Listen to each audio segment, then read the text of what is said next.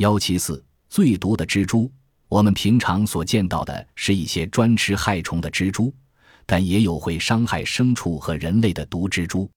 毒蜘蛛口内有一坚硬的视肢，内有毒腺。当它遭到惊动时，为了自卫，会立即扑上去，使伤来犯者。人或牲畜被噬伤后，身体局部或全身有疼痛和麻痹反应，严重时会死亡。世界上最毒的蜘蛛叫红斑蛛，毒性很大。